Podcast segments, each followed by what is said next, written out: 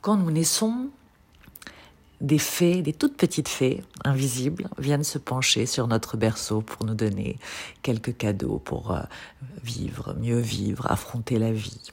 plein de choses, plein de cadeaux pour que nous puissions euh, être prêts et puis donner le, le mieux de nous-mêmes.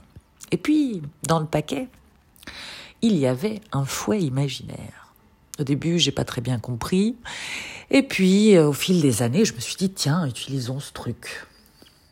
Et puis j'ai réalisé que c'était pas mal quand même. Ça me protégeait, ça me permettait de voilà garder à distance certaines choses.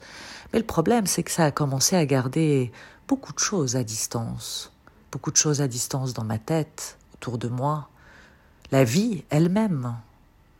Et là, je pense que ce fouet imaginaire, je vais peut-être le jeter.